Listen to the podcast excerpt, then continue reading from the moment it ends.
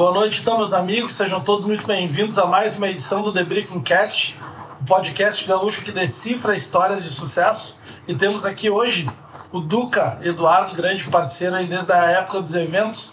E hoje está aí só pela elegância, você já vê o que, que o homem se tornou. Né? Ao meu lado, Luan Bica, o mestre dos lançamentos e do tráfego pago. Seja bem-vindo, Luan. Por mais que eu não goste da tua cara, é sempre bom te ter ao meu lado. É, depois de alguns problemas, né? mas a gente tá aí. Mas vai, os trancos barreiras a gente vai. Então, Duca, seja muito bem-vindo. A gente sempre costuma dizer que o nosso bem maior é o tempo, né? Então hoje tu não está nos dando dinheiro, mas está nos dando algo muito mais valioso, que é o teu tempo. Eu espero que assim as pessoas também aprendam bastante contigo com essa conversa que a gente vai ter essa noite. Então seja bem-vindo ao The Briefing Cast. Muito obrigado, é um prazer participar desse convite e compartilhar com vocês um pouco da minha história aqui. Top demais. Então, cara, vamos começar do início, né? Cara, conta um pouco mais da tua jornada, como começou, né? Tu te formou, o que, que tu fez antes de entrar para o mercado digital? Chegou a fazer faculdade, curso, MBA, essas coisas tradicionais? Ou tu é mais da linha que ela começou no digital 100%? Fala um pouco de ti, né? E desde como tu chegou até onde está hoje. Show, muito bom. Cara, acho que a gente compartilha muito eu e tu principalmente dessa via empreendedora, né? Clavé mostrou muito para mim desde o início quando ainda era moleque como é que se faz para empreender desde cedo com bar, com festa, com muitas coisas. Aprendi muita coisa contigo. E a minha vida começou lá quando a gente se conheceu na época de turismo estudantil, né? na época que a gente fazia uh, essas viagens estudantis. Eu fui para Bariloche e eu descobri que era muito legal, era uma coisa que tinha muito a ver comigo e que se eu quisesse continuar fazendo essas viagens, uh, eu ia ter que me virar, ia ter que dar um jeito para conseguir pagar por isso. Até que eu descobri que se eu fizesse 10 vendas de uma viagem dessas, eu poderia ganhar a minha de graça. Então eu comecei lá com 15 Nossa. anos, é, 15, 16 anos, eu comecei a fazer uma lista de todas as pessoas no meu colégio que poderiam ir lá para uh, Bariloche. Na época eu estava no Colégio Rosário. E a empresa que me ofereceu na época era uma empresa muito pequena comparada às concorrentes. Era, era Max, Rio, era Max Dream. Você lembra na época da Max Dream? Trabalhei lá também. E é, foi lá onde a gente se conheceu, na verdade, né? E eu acabei vendo que, tipo assim, ano passado ela tinha levado quatro pessoas do meu colégio para Bariloche. Eu sei que eu entrei, comecei a falar com todas as turmas do ano mais novo, fazer amizade com a galera, vender a ideia de ir pela Max Dream, que ia ser legal, que ia ser uma viagem é, muito, muito interessante. E acabei fechando 20, 30 vendas, 20 e poucas vendas lá naquela época. Foi aí que eu conheci muito do Clavé, conheci os outros guias, as pessoas que trabalhavam lá e ganhei minha viagem de graça. Quando eu ganhei minha viagem de graça, eu comecei a ver que eu poderia ter outras viagens de graça também se eu convidasse mais pessoas. Só que meu colégio tem um limite, eu tinha que encontrar outros colégios para fazer isso. E daí, essas pessoas aí loucas aí da frente, né? Começa a te levar para frente de outros colégios, começa a fazer amizade com outras pessoas, começa a botar pessoas para vender dentro dos outros colégios. E aí descobri uma coisa que era a seguinte, a, a inteligência social, ela é uma ferramenta muito boa na hora que tu não tem recursos financeiros para empreender ou para conseguir fazer dar certo isso. Então eu usei essa minha capacidade de interagir, conversar, comunicar com as pessoas para conseguir fazer os primeiros pilas, os primeiros trocadinhos de dinheiro que eu tinha, como uma forma de viajar de graça ainda poder estar tá ali junto como staff, como guia de algumas viagens que eu já tinha feito antes, né? Conhecer muitas pessoas novas e fazer aquela graninha que me deu um pé de meia para quando eu chegasse ali na faculdade uh, já ter uma ideia de o que, que eu posso fazer com isso. Então comecei a trabalhar muito cedo, sempre me envolvia, passava minhas tardes, ou eu estava na agência, ou eu estava na frente dos colégios, ou bolando uns eventos para a gente conseguir fazer essas primeiras vendas. E logo quando entrei na faculdade eu vi que eu curti muito turismo, mas eu pensei assim, cara, eu quero, eu quero ser grande, eu quero crescer, né? E as minhas condições me deram a oportunidade de eu entrar numa faculdade, mas eu sabia que só fazer faculdade não diferencia ninguém, né? Só fazer a faculdade não te faz crescer. E aí que eu comecei a entender, o que, que eu posso fazer? Bom, se eu não sei fazer nada, se eu ainda sou jovem o suficiente, estou iniciando minha carreira de trabalho, tem que pegar um estágio quando eu fui atrás de um estágio, eu vi que na minha primeira entrevista de estágio, eu me tremia de medo. Não conseguia falar, não conseguia nem me apresentar. Não conseguia dizer quem eu era ou o que eu era capaz de fazer. E quando aquilo aconteceu comigo na minha primeira entrevista, eu percebi que, tipo, que isso ia de encontro contra um grande medo meu, né? Que era essa coisa da exposição e de, poxa, será que eu tenho um espaço aqui? Aí eu decidi uma coisa que eu vejo que é um ponto muito importante para todo mundo que realmente decide empreender, que é se isso aqui me dá medo, se isso aqui eu tenho dificuldade, como é que eu faço para fazer isso vezes 100? Para perder esse medo logo e ficar bom nisso. Aí eu comecei a aplicar para todas as oportunidades que eu tinha de emprego, inclusive as que eu não queria, para treinar a minha capacidade de fazer entrevista. Simplesmente era isso. E eu comecei a fazer uma, duas, três, quatro, às vezes tinha duas, três por dia. Saía, do, saía de tarde para fazer entrevista e ia direto para a faculdade. Deu uns 10, 15 dias. Eu já tinha conseguido uma, uma oportunidade de emprego. Deu mais uns 20 eu tinha conseguido outra. Daí eu negociei para um de seis horas e um de quatro. Então eu comecei a acordar cedo, trabalhava um estágio de quatro, um estágio de seis horas, saía e ia para a faculdade. E a faculdade de quê? Administração de empresas na PUC. Né? Então, uh, a minha vida começou a ser isso. Logo de cara na faculdade, dois estágios, entra ali. E olha, para quem na época, né, não ganhava muito, dois estágios já dava uma, uma diferença suficiente para quem né, não tinha nenhuma receita fixa entrando, né? Eu sempre falo que assim, a prosperidade, ela começa pela tua habilidade de administrar a escassez. Se tu é uma pessoa que sabe administrar a escassez, tu sabe administrar pouco dinheiro, tu tem uma segurança de que tu não precisa muito para sobreviver. E a gente sempre fala, né? Rico não é aquele que tem mais, é aquele que precisa de menos. Quando tu parte por esse viés, por essa perspectiva, tu consegue criar um ambiente onde o pouco que tu tem tu faz muito, tu não deixa de aproveitar as coisas que tu quer aproveitar, óbvio, estrategicamente, e ainda sobra um pouco para tu poder investir em coisas que vão começar a tu poder fazer crescer o teu negócio ou tu começar a usar essas estratégias. Quando eu comecei a, a guardar esse dinheiro, foi quando o Felipe Vial, meu primeiro sócio, né, grande nome aqui também de empreendedorismo aqui no Rio Grande do Sul, me chamou no meio do intervalo da PUC e falou: Cara, eu vejo que tu conhece muita gente lá da época das viagens e tal, muitas delas estão aqui na administração da PUC. Uh, o que, que tu acha de a gente fazer uma festa de bebida liberada da administração? Então, tu convida a galera que tá entrando, mais nova, que é a que tu conhece. Eu convido a galera mais velha, que é a que eu já, já sou conhecido aqui dentro. E a gente faz isso aí junto e, meu, tu tem um dinheiro para investir, e olha como é aquele negócio, né?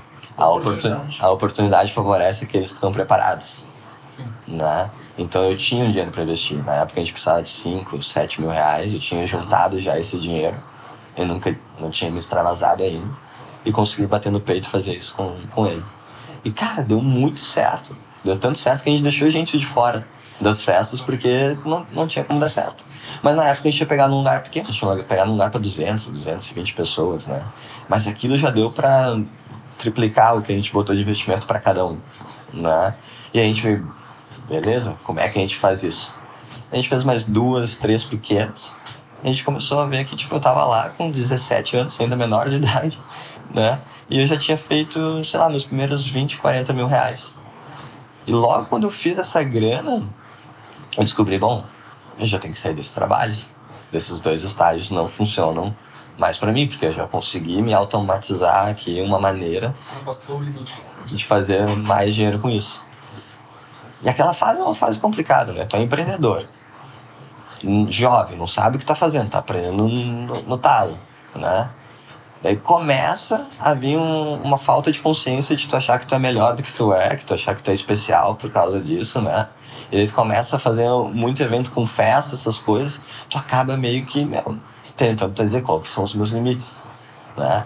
E naquela época. Tu acha que é invencível, né? Tu acha que é invencível, né? E isso foi uma das coisas que eu agradeço muito, porque quando a gente tem a oportunidade de errar e se experimentar muito cedo, a gente tomba um tombo mais cedo que às vezes ele é menor do que ele poderia ser se não tivesse postergado para viver depois. Então naquela a gente fez uma, deu certo, fez duas, deu certo. Daqui a pouco eu tinha feito uma quantidade já significativa de dinheiro. O que, que eu fiz quando eu fiz 18 anos? Pum, comprei meu carro à vista.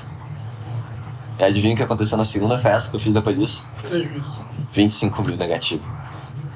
E daí eu comecei a ver, nossa, eu não sou invencível, né? Eu tenho que começar a entender onde é que tá o meu equilíbrio, como é que tô fazendo essas coisas, sem nenhum preparo, né? Então, do mesmo jeito que o dinheiro vinha, o dinheiro saía, porque eu já era, não tinha, não tinha conhecimento ainda, inteligência financeira que eu fui adquirir depois, né? E eu me lembro na faculdade, uh, a gente trabalhava muito dentro da faculdade, porque, pô, é, é o momento que a gente tem pra, aí, tu vai vender ingresso, e aí, como é que tá? Deixa eu contar aqui. E no meio disso, tava lá os professores querendo, né, me interromper e dizer, não, vai aprender a fazer empresa aqui, na faculdade, né? Não é fazendo isso que tu faz. E eu vi de cara que a faculdade não era o lugar que ia me ensinar isso. A faculdade ia me ensinar contabilidade, ensinar matemática financeira, e, e ensinar algumas teorias antigas da administração. O que, que ela ia me ensinar de mais importante? A minha habilidade de criar e ir até um fim um plano de 4, 5 anos. Isso ela ia me testar, ia me desafiar. E acredito que quando tu tá começando a empreender, uma das principais desafios que tu tem é que tu começa. Normalmente quem começa uma empresa não tem uma, tem três. né? Tem essa daqui, essa daqui, sei lá. Tudo isso são pela tua falta de capacidade de, de ter certeza que é que tu vai fazer dar certo. Então, se a primeira não dá certo, tem a segunda. Se a segunda não dá certo, tem a terceira, né? E enquanto tiver um plano B, tu vai usar ele. Enquanto tu não tiver só um plano e tiver que dar all in naquele plano, tu ainda sempre vai deixar de conhecer o teu potencial verdadeiro de conseguir fazer com que as coisas deem certo ou deem certo. Né? Então eu comecei a entender que a faculdade, os professores estavam me ensinando outras coisas que eram importantes, mas não eram exatamente o que eu queria. Eu queria a experiência de empreender, eu queria fazer essas coisas darem certo. E investi nessa carreira aí de produ eh, produção de eventos, né? De aprendi muito com o Felipe com isso. O Felipe é especialista. o Felipe. O Felipe me ensinou muito. O Felipe... Cara, o Felipe, ele era o cara. Eu, eu gosto muito do Felipe porque ele apadrinha muitas pessoas. Isso é verdade. Sabe? Então ele tem essa capacidade de cativar as pessoas. E, cara, quando não tinha nada, era o Felipe que às vezes me levava, me botava numa festa antes de eu conseguir entrar nas festas de graça. Era o Felipe que ia lá, às vezes, com um carro, ajudava a gente a fazer uma movimentação quando não tinha carro, né? E isso cativa as pessoas, né? E, querendo ou não, ele era um exemplo para mim. O cara mais velho, tava ali começando, empreendendo na cara tapa. Foi muito renomeado, ainda é até hoje, né? Em Porto Alegre, nesse campo. É, aposentado em campo. Então, tipo, é, eu aprendi muito mais do que com meus professores da faculdade porque a matéria da faculdade poderia achar. Né? Mas com alguém que está começando a empreender e está mostrando como é que é a realidade, tu aprende muito mais. Né? Quem é a melhor pessoa para te ensinar a empreender? O Steve Jobs, o Bill Gates, ou o cara que recém aprendeu e começou a faturar os seus primeiros 50, 100 mil? É esse cara. Porque esse cara tá mais próximo dos desafios que tu tá tendo. Né? Chega o Bill Gates e eles vão começar a olhar assim, tu não tem nem capacidade de compreender o que, que eles querem te passar para tu fazer, né? Então eu sempre falo assim, sempre que tu for aprender com algum curso, com alguma mentoria, né? Procura encontrar pessoas que passaram, a recém passaram da fase que tu tá, com sucesso, com maestria, e tenta gerar valor para essas pessoas. Porque eu acredito muito isso, né? Quando, quando a minha vida ela conseguiu dar passos largos, porque eu consegui caminhar no ombro de gigantes, né? E, e, esses gigantes são aquela pessoa que está um passo à frente de tudo. Começou a empreender antes de mim, eu vou seguir os passos deles até que eu tenha condições de conectar com pessoas que conseguiram coisas mais maiores que eu posso seguir ainda, né?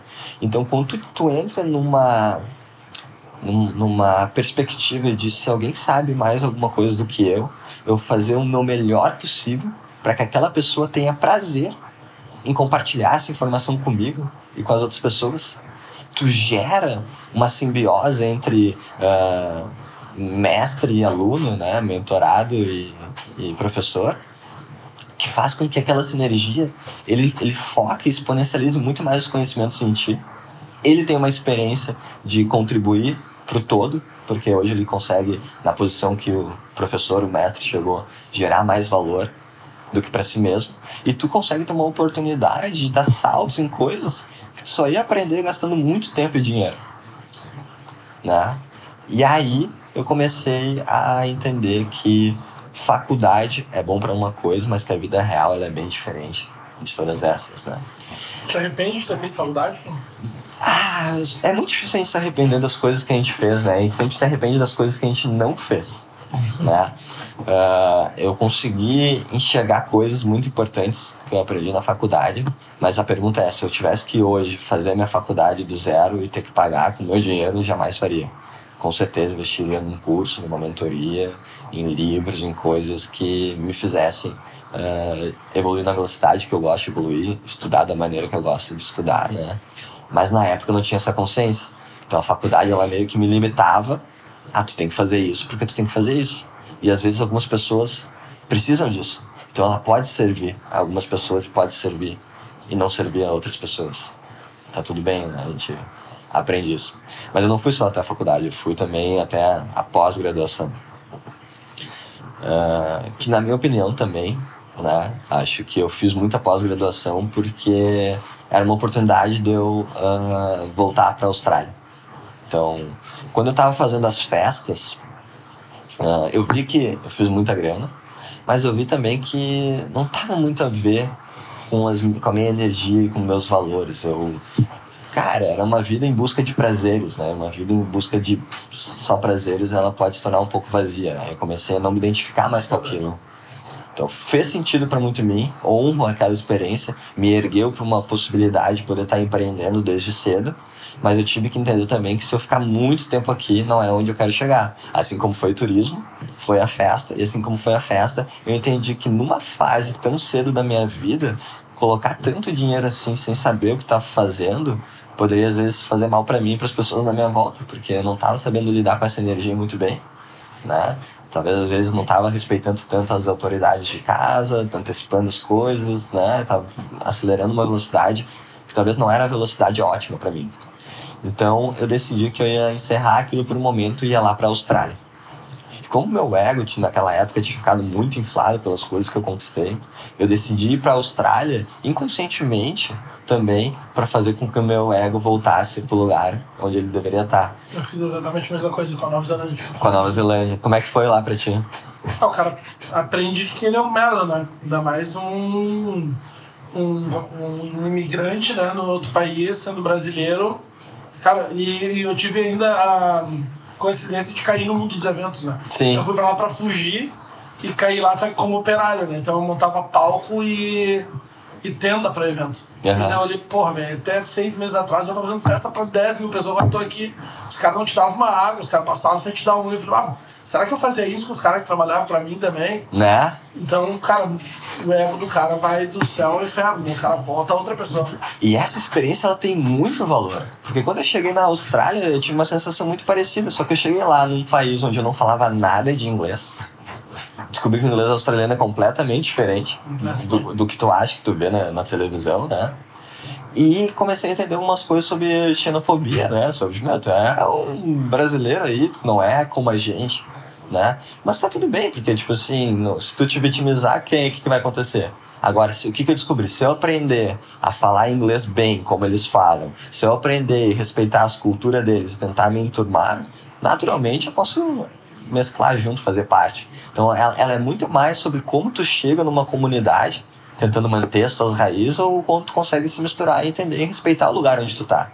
Então, logo que, logo que eu cheguei, eu comecei a entender, meu, eu tenho que aprender inglês a qualquer custo e muito rápido. Tá é? formado já na faculdade? Ou não, eu tranquei a faculdade, tava na, mais ou menos na metade, um pouco menos da metade. Eu descobri que eu tenho que aprender inglês muito rápido. Por quê? Porque depois de ter comprado meu carro, ter tomado ali um prejuízo considerável numa festa, mais os custos da viagem, meu dinheiro ficou, né, pau a pau, ela com elas, né? Então eu, eu sabia que, tipo, se eu chegasse lá, eu tinha no máximo um mês para conseguir um emprego. E quando eu fui pra Austrália, eu fui com uma mala que meu pai perguntava assim: tá, tu tá indo pra Austrália ou vai passar um fim de semana na Praia do Rosa?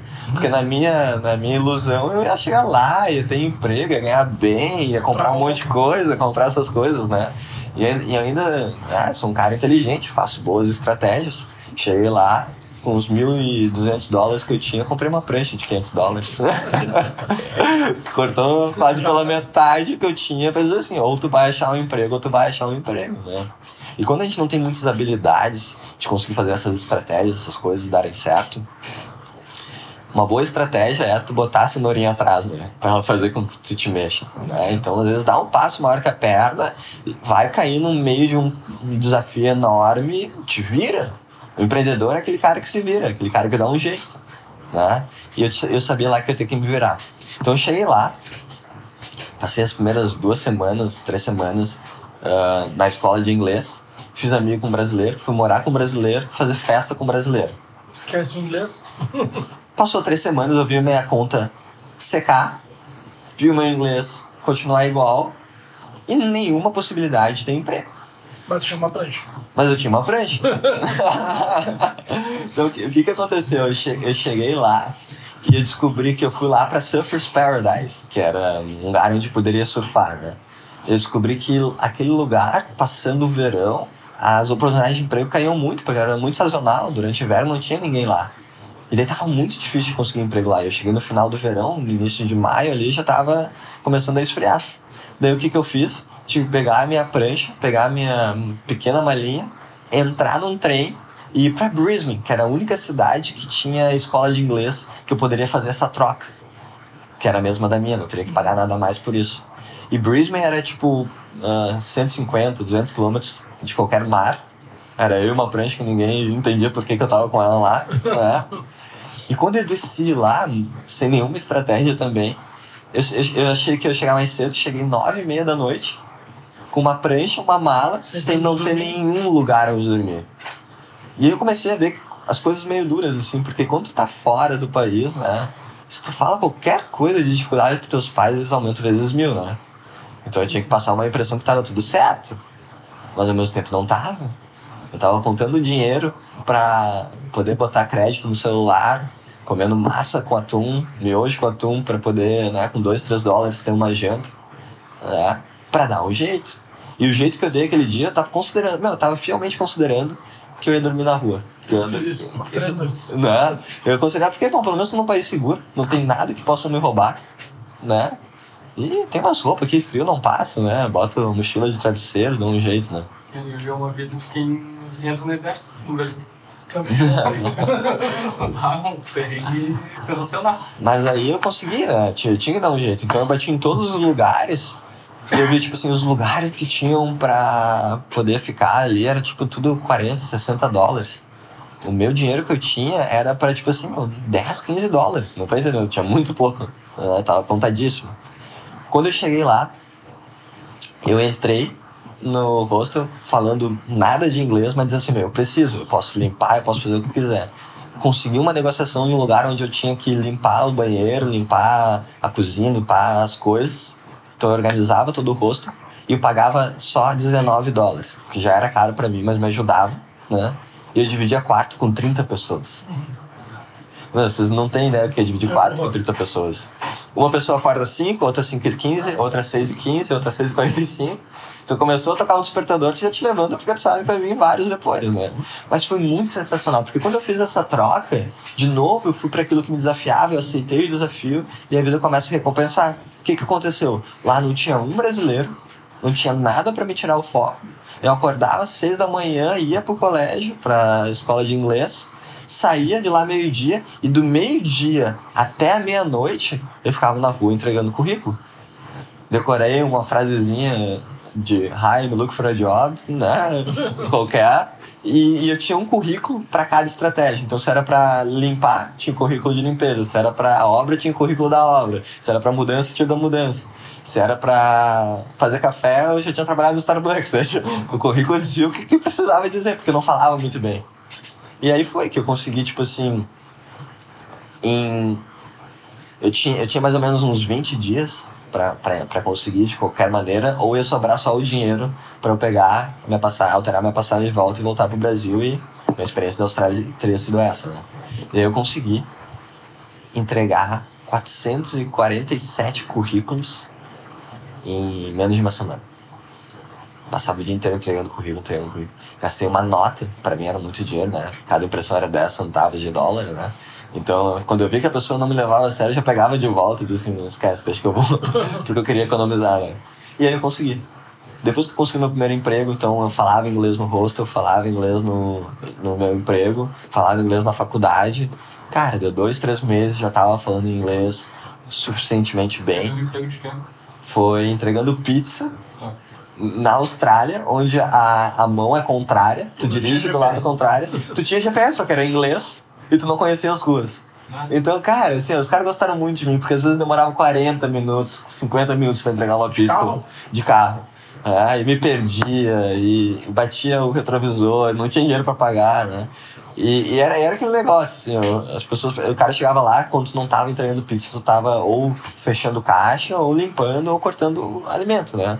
Então eles falavam assim, ah, me passa o pineapple, deu. Pineapple, pineapple, pineapple, até eu acertar o que que era e aprender. Isso fez eu aprender muito rápido. E sabendo que eu precisava aprender rápido, eh, eu sempre, eu sempre tive esse negócio de como é que eu acelero a minha capacidade de aprender, como é que acelero o desenvolvimento das minhas habilidades.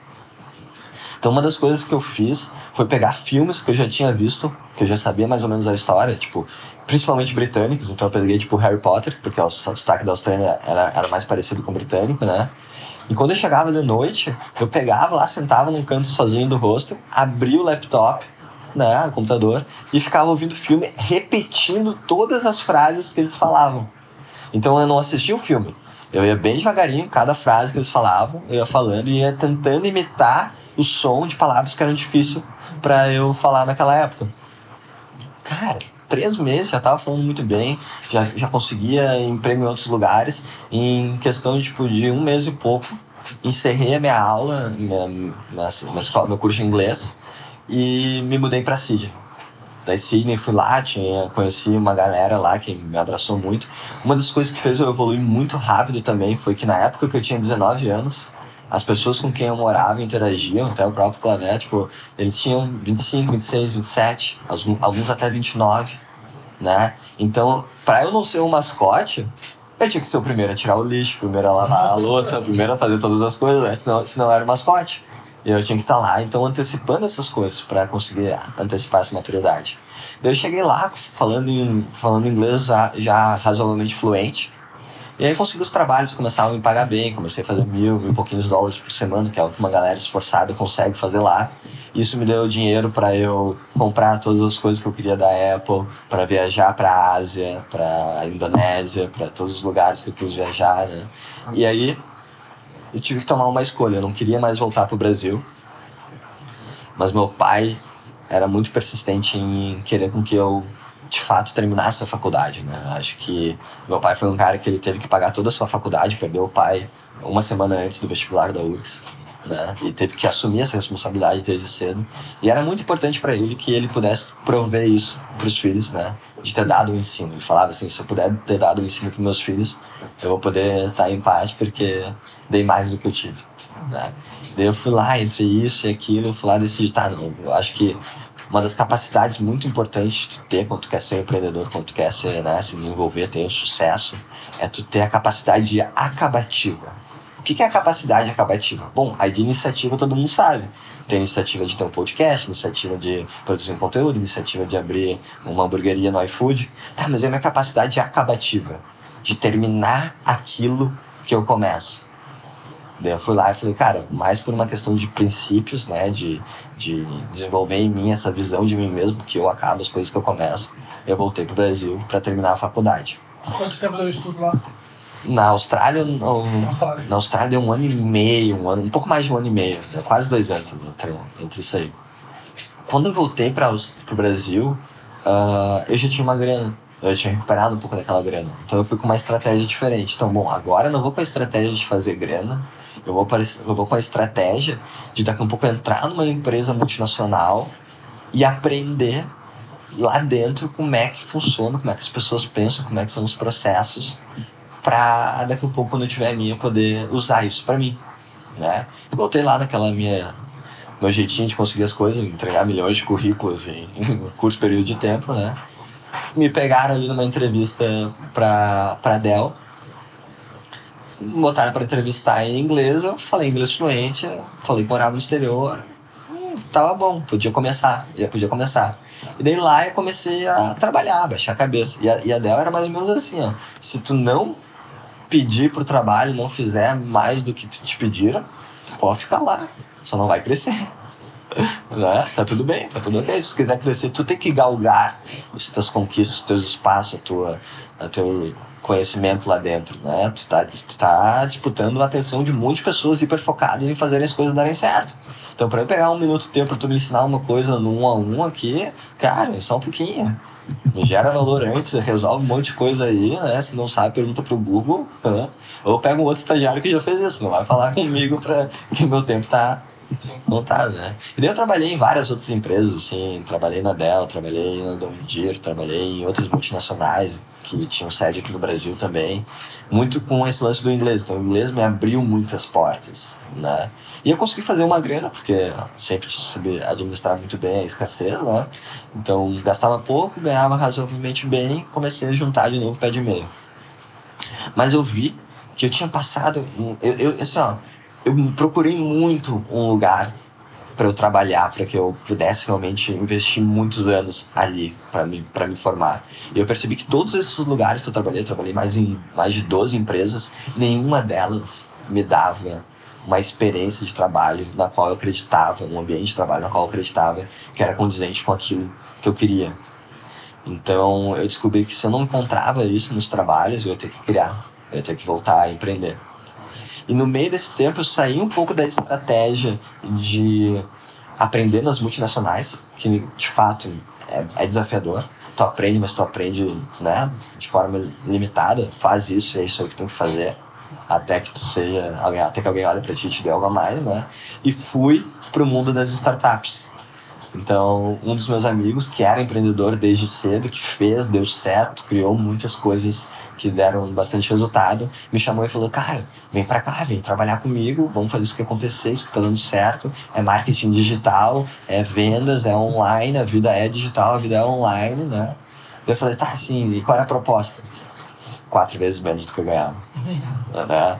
É óbvio, né? Então, tipo assim, se tu puder te, te, te mover para um lugar onde tu, tu ganhe qualquer coisa para aprender aquilo que tu quer aprender, para aprender aquilo que vai te formar uma pessoa melhor, vai. Porque lembrem sempre disso, quem tá aí assistindo, lembra disso. Salário é ajuda de custos enquanto você aprende, né? Então salário, salário ele tem que ser uma ajuda de custo enquanto você aprende, senão tu vai ficar sempre preso nesse escravismo moderno chamado CLT, chamado uh, ficar trabalhando das 9 às 18 com uma hora de almoço, né? Então tu, o que, que tu procura? Tu procura liberdade. E para encontrar essa liberdade, tu tem que ir atrás das pessoas que já conseguiram. As pessoas que estavam ensinando as multinacionais não conseguiram, né? Elas só conseguiram crescer dentro do escravismo moderno. Então eu não me espelhava com elas. Agora, naquela oportunidade, eu vi, bom, aqui eu tenho muito para aprender. De fato, eu aprendi muito.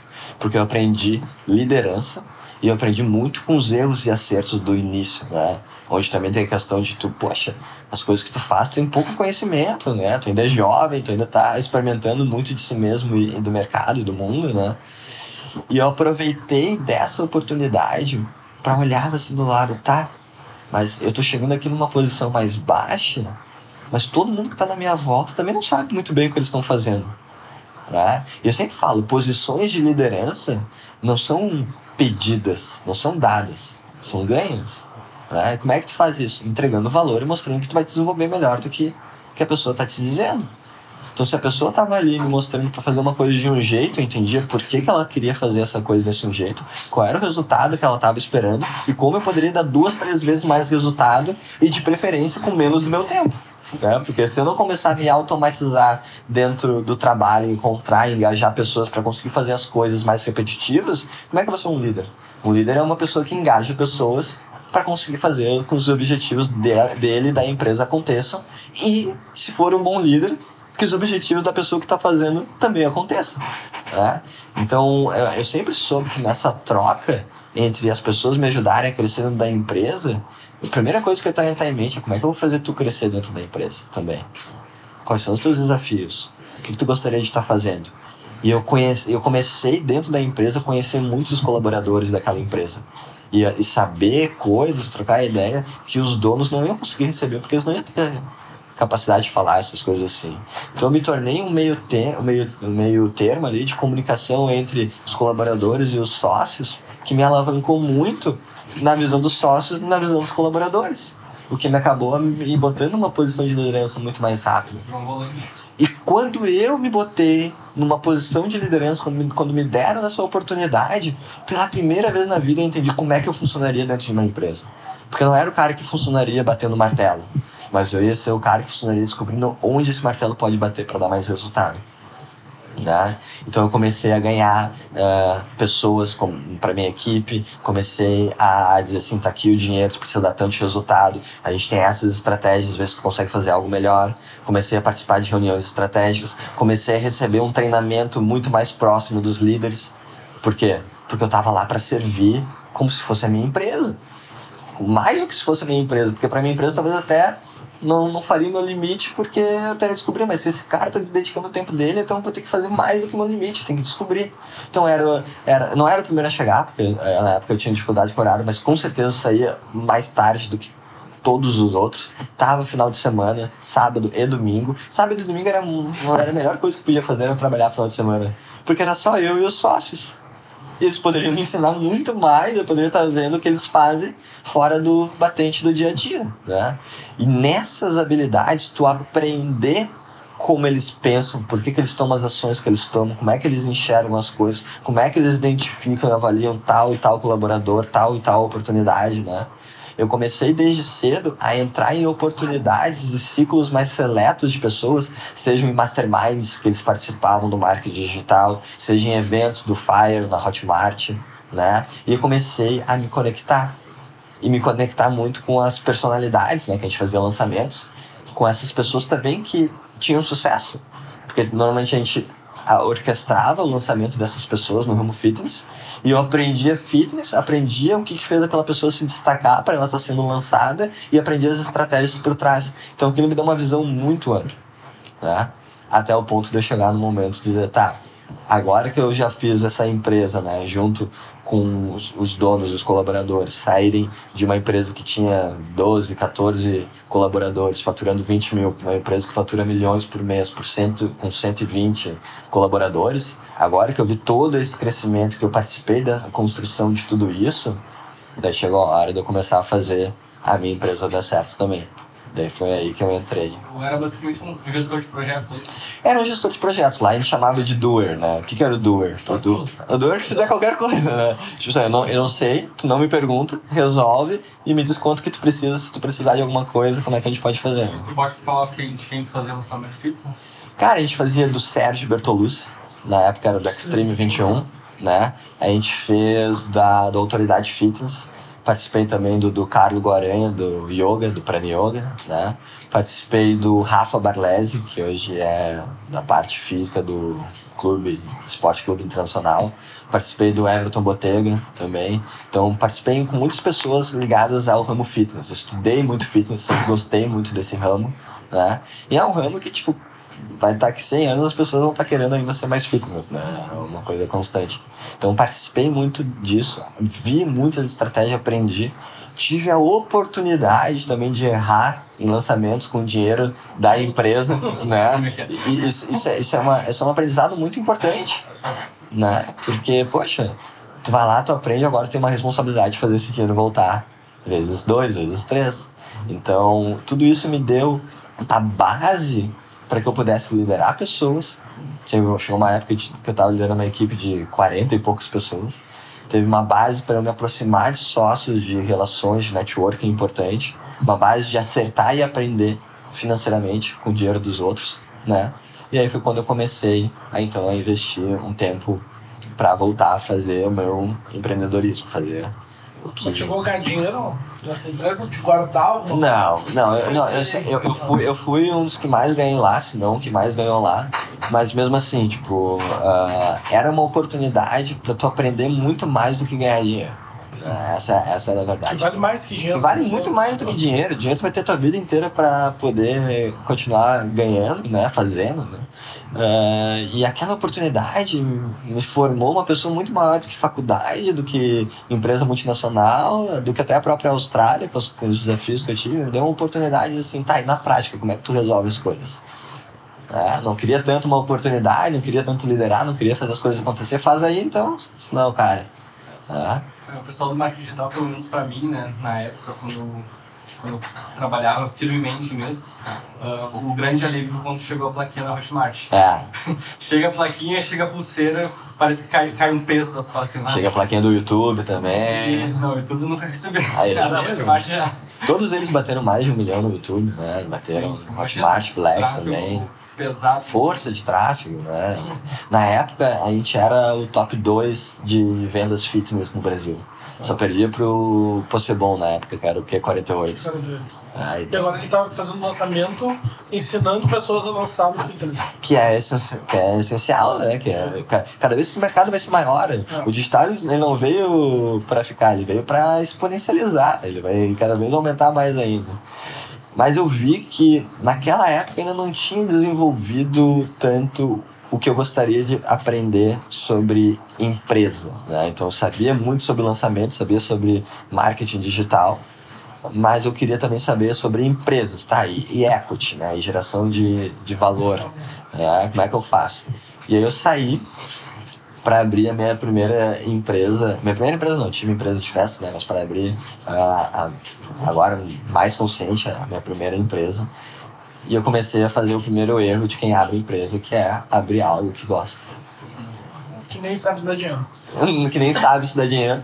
Ou às vezes que é um bar que a gente acaba tomando as coisas que tem lá, né? Ou, aí que a gente aprende, né? Que é um desafio. Então, a primeira fase que tem que abrir, tu tem que abrir o que tu consegue, o que vai dar certo, não o que tu gosta, né? Porque tu tem, que- tu tem que testar e fazer ela se dar resultado rápido.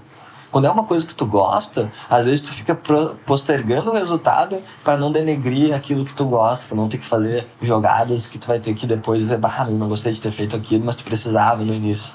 Né? Uma venda mais hard sell, uma coisa assim, né? E a gente abriu a Wido, que era o primeiro clube canábico do Brasil. Era um clube de assinatura com utensílios de tabacaria voltado para cannabis, né? E que não, não, tinha, não tinha enviava nada de cannabis, nada de planta, né? Mas que fazia uma comunidade com as pessoas que gostavam disso.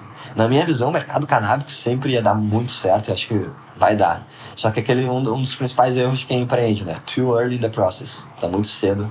O mercado ainda não, não consegue aceitar isso, né? E a começar que, meu, que a gente acabava mais por diversão. E acabei lá, ah, as pessoas que estavam junto comigo tinham outros trabalhos para fazer, tinham outras coisas, a gente não conseguia dar o foco que precisava. Fui investindo tempo, fui investindo ali meu, meus esforços e vi todas as minhas reservas secarem. Secar, secar, secar, secar até um ponto tipo assim, cara, não posso continuar aqui. E eu percebia que, por mais que naquela época fizesse tanto sentido para mim, a cannabis, de certa, de certa forma, me fazia fugir um pouco da realidade. Da realidade que, sim, eu fiz muito dinheiro para outras pessoas, mas eu não fiz ainda para mim. Né? Sim, esse mercado ele é muito promissor, mas ele é muito futuro. Como é que tu vai fazer para tu te resolver nas responsabilidades que tu tem que ter na tua idade? Né? E daí eu comecei, tipo assim, cara, e aquilo, meu, me doía muito, assim, sabe? Porque é uma coisa que eu gostava, que eu gostava das pessoas, que eu gostava do que eu fazia, que eu via muito futuro, que eu ainda vejo futuro até hoje, né? Mas que aquilo não tava me levando pro passo que eu tava precisando dar. E se, e se encerrasse as minhas reservas financeiras, eu ia ter que voltar a morar com meu pai, eu ia ter que pedir uma comida para ele, saca? E eu nunca, eu sempre, sempre vi que meu pai, ele se esforçou muito para se ser autônomo desde cedo na vida. Então eu tipo, sempre aprendi com ele, cara, dá um jeito, né? Ele sempre falava, não, tá, isso precisar de qualquer coisa, mas é, eu ia dar um jeito, eu não ia deixar chegar nisso. E daí eu vi, tá, então como é que eu faço para isso aqui dar certo? Como é que eu faço para começar a fazer uma grana? Né? Daí eu descobri assim, como lá na, na- dentro dessa empresa eram cinco sócios, cara, não tinha uma liderança formada. Todo mundo meio que puxava para um lado, não tinha uma coisa definida. E eu questionava muito as opiniões e as direções de alguns sócios, eles questionavam as minhas, ficava aquele negócio lá. Eu falei assim, cara, como é que a gente não pode, com uma ideia boa, com um monte de coisa, tá dando certo? né? Das duas, uma. Ou eu tô louco, ou eles estão loucos, né? E, tipo, como eu não posso julgar quem é que tá louco, são eles, né? A única coisa que eu posso fazer é como é que eu me boto numa situação onde, se eu não der certo, é 100% culpa minha e eu paro de apontar o dedo para qualquer pessoa, né? E aí eu decidi, tá, então eu vou entrar numa imersão total. Mas quando eu falo total, pensa num cara que entrou no maior casulo da vida dele. Eu parei de sair, qualquer tipo de festa, qualquer tipo de comer fora, de parque, de qualquer coisa. Parei de beber, parei de fumar, qualquer tipo de coisa. Só só entrava arroz, frango e ovo na minha geladeira. E eu 100% imerso naquilo. Eu estava tão distante da realidade que eu sabia que antes de eu conseguir ter qualquer percepção do que, que faria dar certo, qualquer uma dessas coisas, eu tinha que primeiro alinhar a minha percepção interna. Porque eu estava muito fora. Né? E nesse tempo, eu acordava todo dia às 5 da manhã para fazer duas horas de rotina matinal que envolviam meditação, leitura, respirações, diário da gratidão, afirmações na frente do espelho, né? uma sequência enorme de coisas que me levavam duas horas, exercício físico, sem academia, porque eu não tinha dinheiro para academia, no chão, apoio, barra, essas coisas assim, né?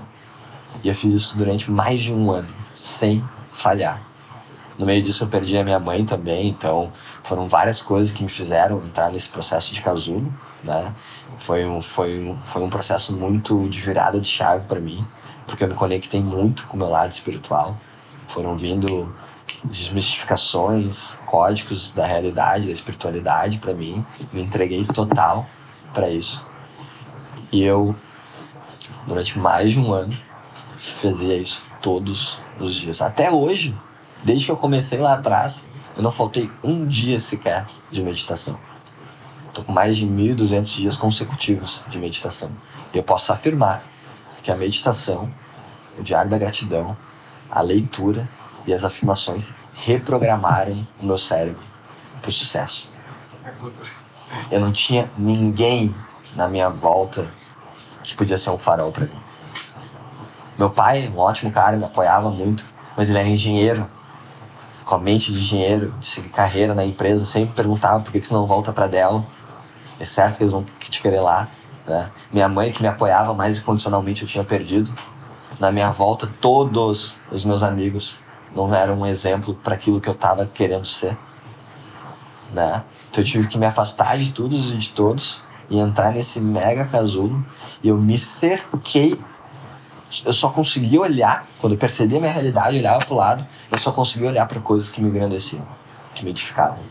Então era Jordan Peterson, Gary Vee, Sadhguru, Tony Robbins, Ray Dalio, não só, só esses, né? A minha sorte é que falando inglês, tu vai na fonte, né? Tu não pega um intermediário, né? Que vem com várias falhas de comunicação, né? Eu, na fonte. Então eu ia dormir ouvindo mantra do Sadhguru falando sobre espiritualidade, né? Eu ia acordava já com Gary Vee, gratidão, Jordan Peterson, chegava da balada, da festa, não, não, qualquer coisa que eu fizesse, meu, esquece tudo isso. É só trabalhar o teu subconsciente para ele não ter uma outra opção a não ser absorver a mentalidade do sucesso, a mentalidade da prosperidade. Daí no meio disso, como eu não, não tinha dinheiro para investir muito, esse processo de fazer lançamento de pessoas demora tempo e dinheiro, né? Tem que construir audiência, tem que investir em ads, tem que achar a pessoa, precisa do tempo e do dinheiro da pessoa também. Eu fui, eu fui descobrir qual era a outra maneira de eu conseguir fazer dinheiro online que não envolvesse botar a cara nem, nem ter um terceiro. Aí que eu descobri o dropship. Mas uma, uma dúvida que eu fiquei, nesse teu período de casulo, já tu tava na empresa da cannabis ainda? Não, não, eu, eu, é, O que, eu, que, eu, que, que eu, tá- durante esse um ano? eu comecei, né? na- aí Eu fiquei um ano e pouco na empresa da cannabis, um ano e meio por aí. Da metade pro final desse meio, pro final eu comecei esse casulo, mas o meu ambiente externo ainda me alterava muito. Daí quando eu saí de lá, foi 100% ah, eu, meu computador. Tinha dias que eu me lembro de eu acordando, levantando o computador, fechando e indo dormir. De eu não sair da cama. ah, de eu não comer. Ah, uma vez eu ouvi depois uma frase, né? Você vai saber um dia que tu vai realmente ter sucesso quando tu esquecer de comer. E eu cheguei a esquecer de comer um dia. Passei um dia inteiro sem comer. Vocês estavam trabalhando no quê? Qual era o foco? Era aprendendo tudo que eu precisava aprender para poder começar o dropship. Porque daí tu tem lá, tu não tem dinheiro, daí tem que aprender a fazer anúncio, tem que aprender a fazer site, tem que aprender a usar o Photoshop, aprender a editar vídeo, tem que aprender tudo. Tem que aprender copy, escrita persuasiva, né? Tem que aprender tudo. Com um ano desempregado. Oi? Com um ano, esse um ano desempregado. É, foi, não, eu não tava. Eu, eu- eu fiquei desempregado desde que eu comecei minha primeira empresa, né? Então, ah não, eu já não era mais empregado, eu já tava Sim, sim, sim. empreendendo, né? Mas fiquei um ano sugando, sugando as minhas receitas. Cara, eu cheguei. tava sugando muito, né? Tu tava sempre- literalmente. Como é, que, como é que eu não sugava muito? Tendo uma boa administração da escassez. Então eu administrava muito bem a escassez. Tá saindo, não tá bebendo, não tá. Não tá fazendo nada, tá, tá tomando água da torneira, né? né? Tá comendo arroz, que é barato, tá comendo feijão, que é barato, tá comendo ovo quando não dá uma carne. E aquilo dá certo, e tu sobrevive, Sim. entende? Ele começa a ver que luxo não é quem precisa de mais, né? É quem precisa de menos. Tu começa a viver numa vida onde só tu, com teu relacionamento interno, sem nenhuma posse, sem nenhum objeto, é capaz de encontrar muita luz e muita gratidão. Né? Quando eu entendi isso, eu me tornei rico. Muito antes de eu ter dinheiro. É aquilo que a gente fala, né? O ser para ter. Né? E eu me tornei, eu fui atrás do ser. Eu fui atrás da minha máscara, que eu me protegia do meu ego. Eu fui atrás de pedir perdão para mim mesmo, para as pessoas que eu agi de certa forma errada. Eu fui atrás do processo de cura, de purificação, né? de contato com a espiritualidade. Né? E nesse processo eu reaprendi que tudo que estava acontecendo era 100% reflexo da minha mente. Quando a minha mente começou a se organizar, todo o resto começou a se organizar também. Eu percebi que fazia anos que eu não sabia o que era ficar sem pensar. Qual foi a última vez que tu ficou sem pensar? A gente nem dorme, não consegue parar de pensar. Né? Normalmente para uma estratégia que só leva a tu não dormir cada vez mais. Sim. né? Então, no meio desse processo, eu entendi que se eu não conseguisse botar a minha mente e o meu desenvolvimento em primeiro, eu jamais ia ter sucesso, por mais que eu tivesse dinheiro. Entende? Se eu não conseguisse organizar o meu quarto, como é que eu ia ter uma organização?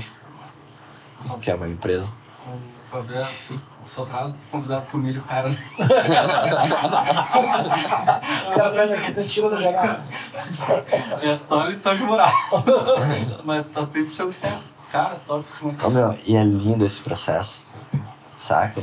Eu acho lindo, meu. Mas solteiro, né? Se tivesse uma mulher Se não consegue sustentar a ti mesmo, como é que tu vai sustentar um relacionamento? É verdade.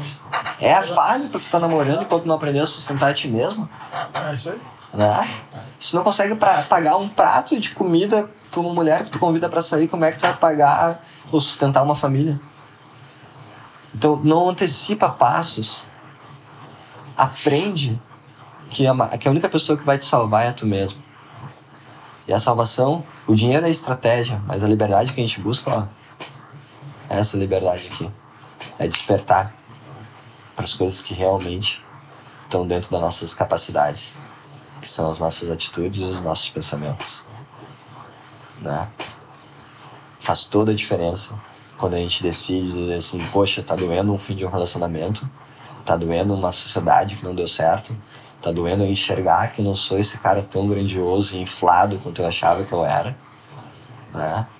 Mas se eu aceito isso, me perdoo e perdoo as pessoas na minha volta e me ponho no caminho da luz, no caminho de servir, de como é que eu posso ser útil para o mundo, naturalmente os sinais, as coisas estão aí para nos, nos guiar. Eles sempre estão. A gente que estava muito turbulento aqui dentro, que não conseguia perceber, é muito sutil. Espiritualidade, os caminhos, os nossos mentores espirituais, é uma conexão muito sutil.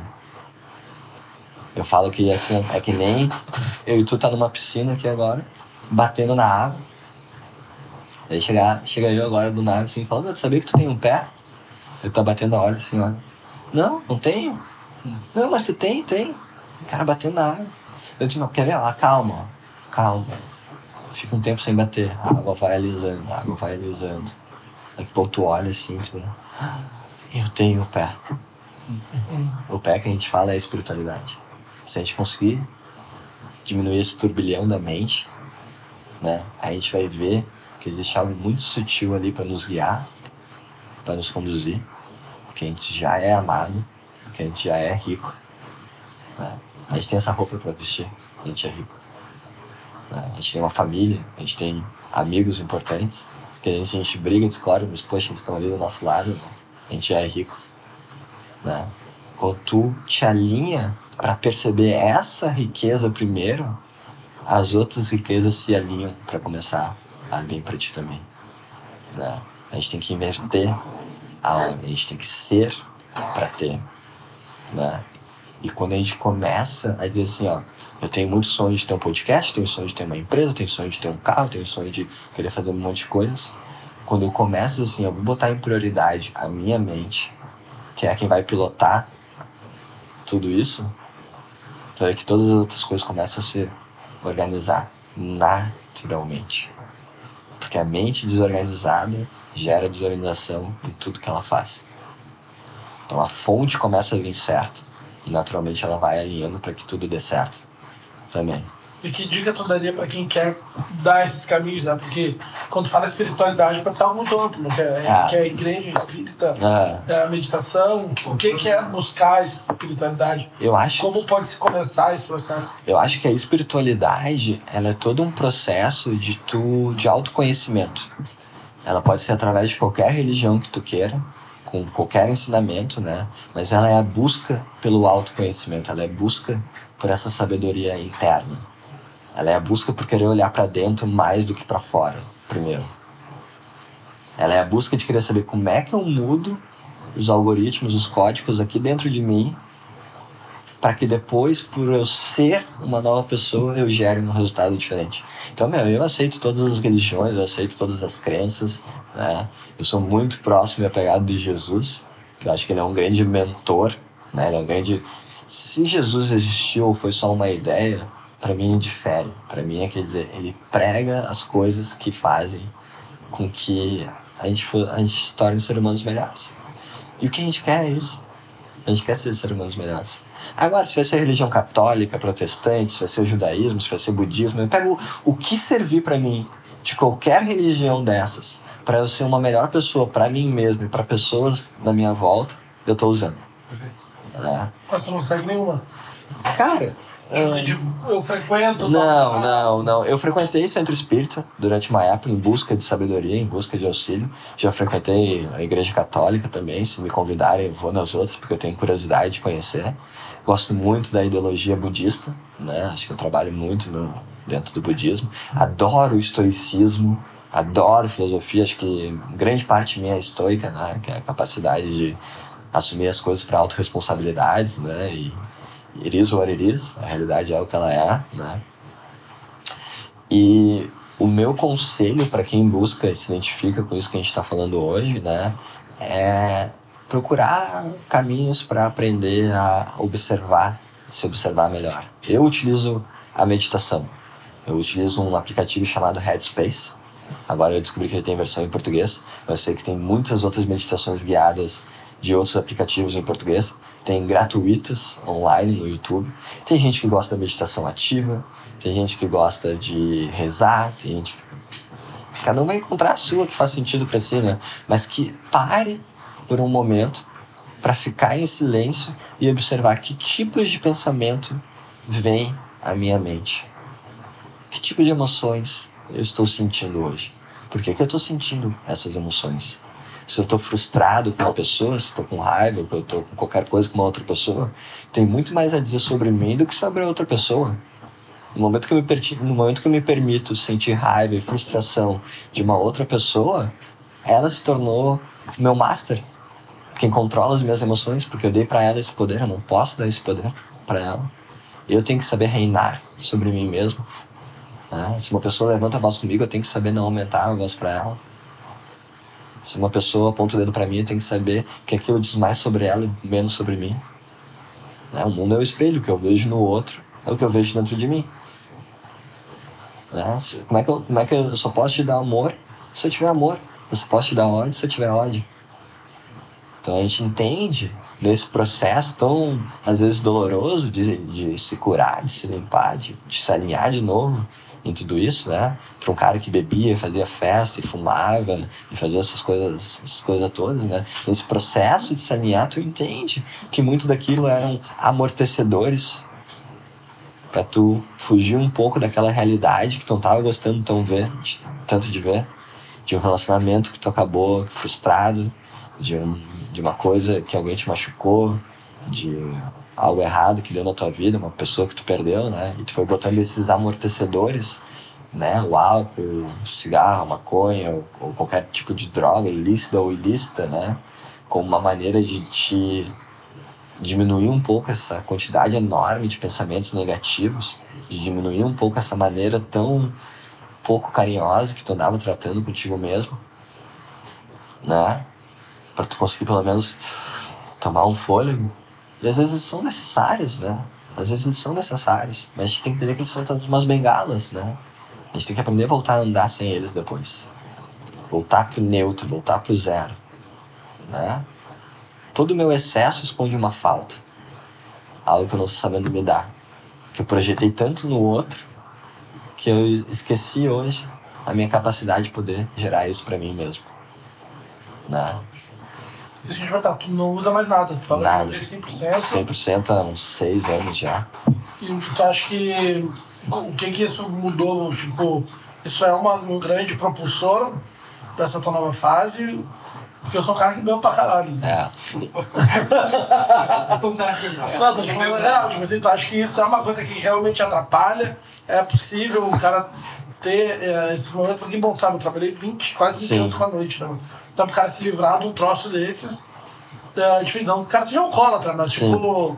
Cara, o cara, hoje o teu, a tua mente tá programada que o cara for no jogo do Grêmio, eu vou beber. Aham. Eu tô indo numa noite, eu vou beber. Tem aniversário de alguém, tipo, Uhum. aqueles teus hábitos que tu tá acostumado uma vida inteira a fazer, tá ligado. Sim. ao- Hábitos, ao- né? Hábitos. né? É legal usar essa palavra. Ah, o que que eu acredito, né? Eu acredito que o meu caminho, ele é um caminho que funcionou pra mim. Conheço diversas pessoas que funcionam também com um relacionamento muito bom com as bebidas, né? Mas o que eu percebi foi que o problema não era a bebida. O problema era a razão pela qual eu bebo. A razão pela qual eu quero fugir da realidade. Né? Normalmente era para fugir de olhar que a minha vida de segunda a sexta tava um lixo. Eu trabalhava com algo que eu não gostava, que as coisas que me botava para fazer eu não fazia, que as expectativas que eu tinha nas pessoas eram muito grandes, elas não tinham como cumpri-las, né? Então eu olhava ali como um momento de tipo, ah, Vou beber. vou soltar todas essas coisas, né? Só que isso nunca vai mudar a tua vida a longo prazo, né? E em algum determinado momento, quando tu tem certeza que tu nasceu para tu ser algo a mais do que aquilo que tu é hoje, tu vai ter que tomar essa decisão de dizer assim: a que preço tu quer isso? Tu tá disposto a largar todas essas coisas para conseguir de fato o que tu diz que tu quer? Ou tu só meio que quer? Ou tu só quer dizer que tu quer, mas tu não tá realmente querendo isso que tu quer mesmo, né? E eu queria muito que eu queria. Eu tava disposto a qualquer coisa. Né?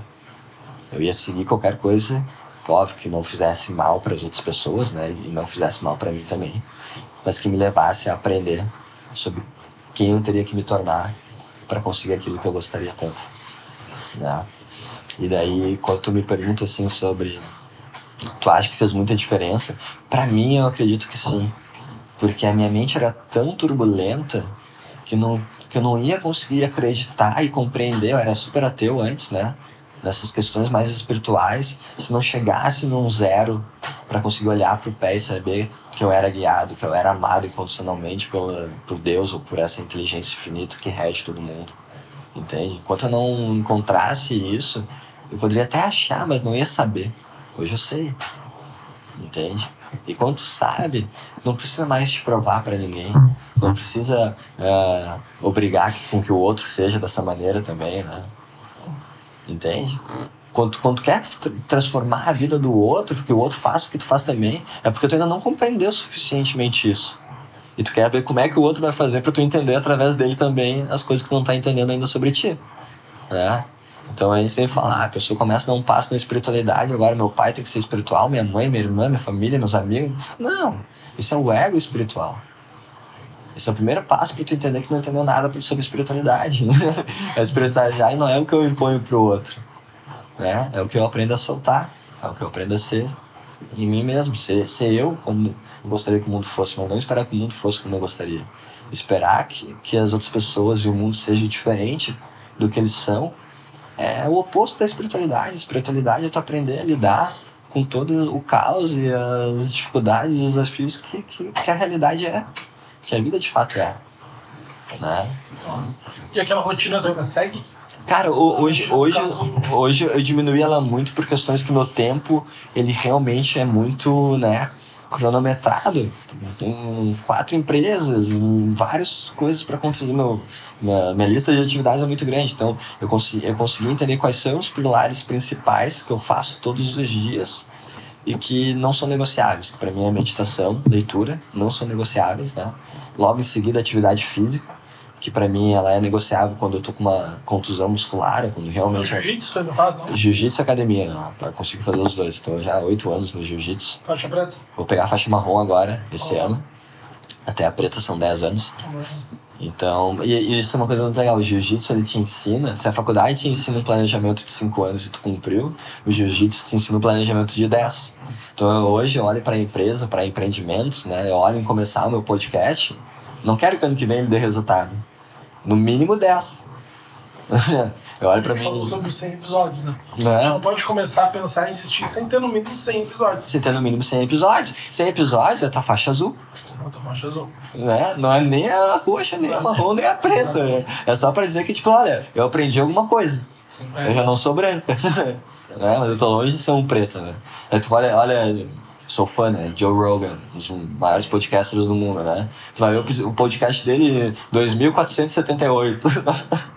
Ele não se tornou lá, ó, no, no, no 133, nem do 427. Talvez no 999 ele ainda tava se descobrindo, né? Eu demorei mais de um ano meditando todos os dias, sem sentir nenhuma diferença, para ter minha primeira experiência espiritual com meditação. Entende? Mais de um ano, todos os dias meditando, sem faltar, sem nem ter nem- aparentemente nenhum resultado, até que algo mudou. Ah, eu tive uma experiência espiritual, eu tive uma experiência transcendental. Eu saí desse corpo e fui navegar no universo da consciência, né? Que se a gente soubesse como dizer, né? Meditação é muito difícil tu explicar, né? Tua consciência é um. Projeção astral, que se chama, né? Era um pouco diferente, assim, projeção astral meio que tu te enxerga dentro dela, né? Tu meio que tem capacidade de fazer algumas coisas que eu ainda não desenvolvi essas habilidades. Mas, cara, teu universo é uma consciência, o meu universo é uma consciência, né? Então, cada um vai ter uma, uma experiência individual dentro do que é meditação. né? Tentar descrever a meditação é a mesma coisa que tentar descrever uma cor que ninguém nunca viu. Sim. Ela é meio roxa, meio azul, não, ela é uma cor que tu nunca viu, né? E falando da parte financeira, ele é virada de chave, então saiu da empresa da cannabis, fez esse teu processo de purificação, de estudo, como tu chamou de casulo, e tá agora. O que aconteceu pra tu dizer, não, agora eu tô pronto? Cara, ah, aconteceu que eu tinha que estar pronto. Não era escolha. reserva tava indo pra banheiro. Ah, né, tu tem que. Tu tem que estar pronto muito antes de tu estar pronto, né? Esse negócio, tu esperar pra estar pronto, tu já tá tarde, né? Mas aconteceu que a reserva tá indo pra banho. Chegou nos meus últimos mil reais. O meu aluguel era mil e quinhentos. Chegou nos meus últimos mil reais, ou seja, não ia ter dinheiro pro próximo aluguel. E eu ia ter que voltar a morar com meus pais. né? Meu pai, no caso, minha mãe já tinha falecido. Né? E aí, meu, não dormindo, virando, virando, virando, não dormindo, não jeito, né? Até que eu fui lá, peguei um produto, testei. é, Até aí eu já tinha testado alguns produtos que não tinham dado certo. Só explicando assim para quem não conhece dropshipping, né? O que é o dropshipping? O dropshipping, ela, ela é, na verdade, é uma modalidade de logística. Ela é uma maneira de tu vender produtos sem ter ele em estoque. Entende? Então, por exemplo, tu tem essa água aí, eu combino, combino contigo um preço, essa água custa um real. Eu faço um anúncio dessa água, seja nas minhas redes sociais, num site, em algum lugar.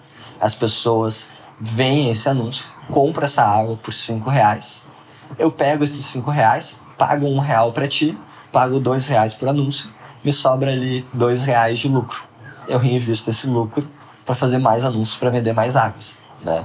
Só que às vezes tem que fazer isso com vários produtos até dar certo, até tu acertar uma oferta boa, até tu acertar um preço que as pessoas paguem, que te dê lucro. Criativo, tudo. Criativo, é um monte de coisa, né? Então a gente sabe que nesse processo tem que fazer vídeo de vendas, tem que fazer página de vendas, tem que fazer os anúncios na prática, né? Tem que fazer a copy, tem que fazer muitas coisas.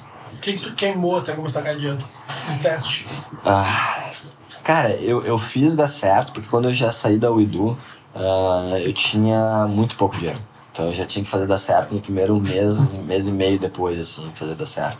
Na pressão. Na pressão total. Então, tipo assim, tirando o que eu ia comer, eu ia ter 5 mil para anúncios. Então eu queimei quatro muito estrategicamente. Então eu queimava quatro, mas tipo assim, olha, eu tenho certeza que esse é o melhor vídeo que eu posso fazer, com o melhor preço que eu posso fazer, com a melhor página que eu sou capaz de fazer, é, para testar alguma coisa. E tem que sair vendo. Eu não, eu não, testava meio que sem saber as coisas, porque isso, isso é muito isso é muito complicado, né? Porque no início, quando não tem dinheiro, tu botar 300 reais pra fazer um anúncio, dói. Dói, é uma loucura. Né? Hoje eu não testo um produto com menos de 5 mil reais. Entende? Eu já testo pra saber dizer assim, se não vender com 5 mil reais de anúncio aqui nesse jeitinho, mais ou menos, eu sei que as pessoas não querem, eu nem vou investir meu tempo em fazer um anúncio melhor e uma página melhor. Eu já queimo ali, já sei de largada, já posso fazer esses tipos de abordagem porque o dinheiro permite agora, né? Mas lá não, lá era 300 pila que tá pensando, bah, daqui a pouco eu fico sem comer isso aqui ali e, e, e, dá, e dá, um jeito, né? Eu, eu, eu, dou esse, eu dou esse teste. Então eu tinha testado já uns 4, 5, 6 produtos e aí eu acertei. Uh, na época eu vendia uma carteira power bank. Isso nem dá mais para vender agora porque eles não fazem mais envio de coisas de com bateria, né? Mais pelo correio porque pode inflamar essas coisas. Mas era uma é, carteira? É, tipo, era uma carteira assim que tu que ela tinha um power bank junto. Então a gente botava os cartões, botava o dinheiro, ela tinha um cabo, que se precisar de bateria, tu botava o cabo e aí ligava e tirava uma bateria extra. E aquilo, e aquilo foi por onde eu comecei. É. Então eu comecei vendendo uh, praticamente no prejuízo, porque empatava, mas eu vi que vendeu. E uma vez que eu vi a venda acontecer, eu entendi, bah, esse negócio funciona. Se funciona, agora é só ajustar os parafusos, é só endireitar e fazer com que ele dê. Eu, comecei vendendo ela por 40, 49,97 e terminei vendendo ela por 149,97. Pra tu ver como tem margem, né? Porque uh, quem não sabe, né, na, nos anúncios, tu compete muito com leilão. Então, quanto mais dinheiro tu põe, mais qualificado é o teu público. Quanto menos dinheiro tu põe, menos propenso a comprar é o teu público. Então, tu acaba, né? Se tu tem mais dinheiro, consegue acertar o público mais certo. Esse público mais certo pode cobrar mais caro. O público mais errado, né, que não está tão propenso a comprar, tu tem que vender um pouco mais barato. Então é uma dinâmica de ajustar o preço e a quantidade de investimento que tu faz que tu vai começando a ter. Daí eu botei esses 5 mil, faltando mil, botei os mil, voltou 3 mil, botei os 3 mil, esperei para tirar os pedidos, tive que tirar depois, né? Porque eu já, não, isso aqui deu certo, vou ter que botar. Botei os 3 mil, voltou 12. Quando voltou 12, tirei os pedidos, mandei para todo mundo. Falei, nossa. É agora. Agora vai. Mas eu também sou um negócio. Quando eu faço as coisas e elas dão certo, eu sei porque elas dão certo. Eu entendi. Eu não faço as coisas na loucura só para testar. Então eu entendi. Daí eu comecei, botei 12, voltou mais, botei lá. Daí eu comecei a chamar meus primos para trabalhar comigo, para ficar ligando para quem abandonou o carrinho, abandonou o boleto, né? Chamei os meus amigos que eu tinha para trabalhar junto comigo. Era a minha sala virou um lugar onde eu estava entrevistando pessoas, uma galera dormindo no sofá. Vamos fazer o que vai acontecer e até dar certo, e vai dar certo, né? E aí foi, foi, foi. Em seis meses eu fiz um milhão de vendas. Em um mês.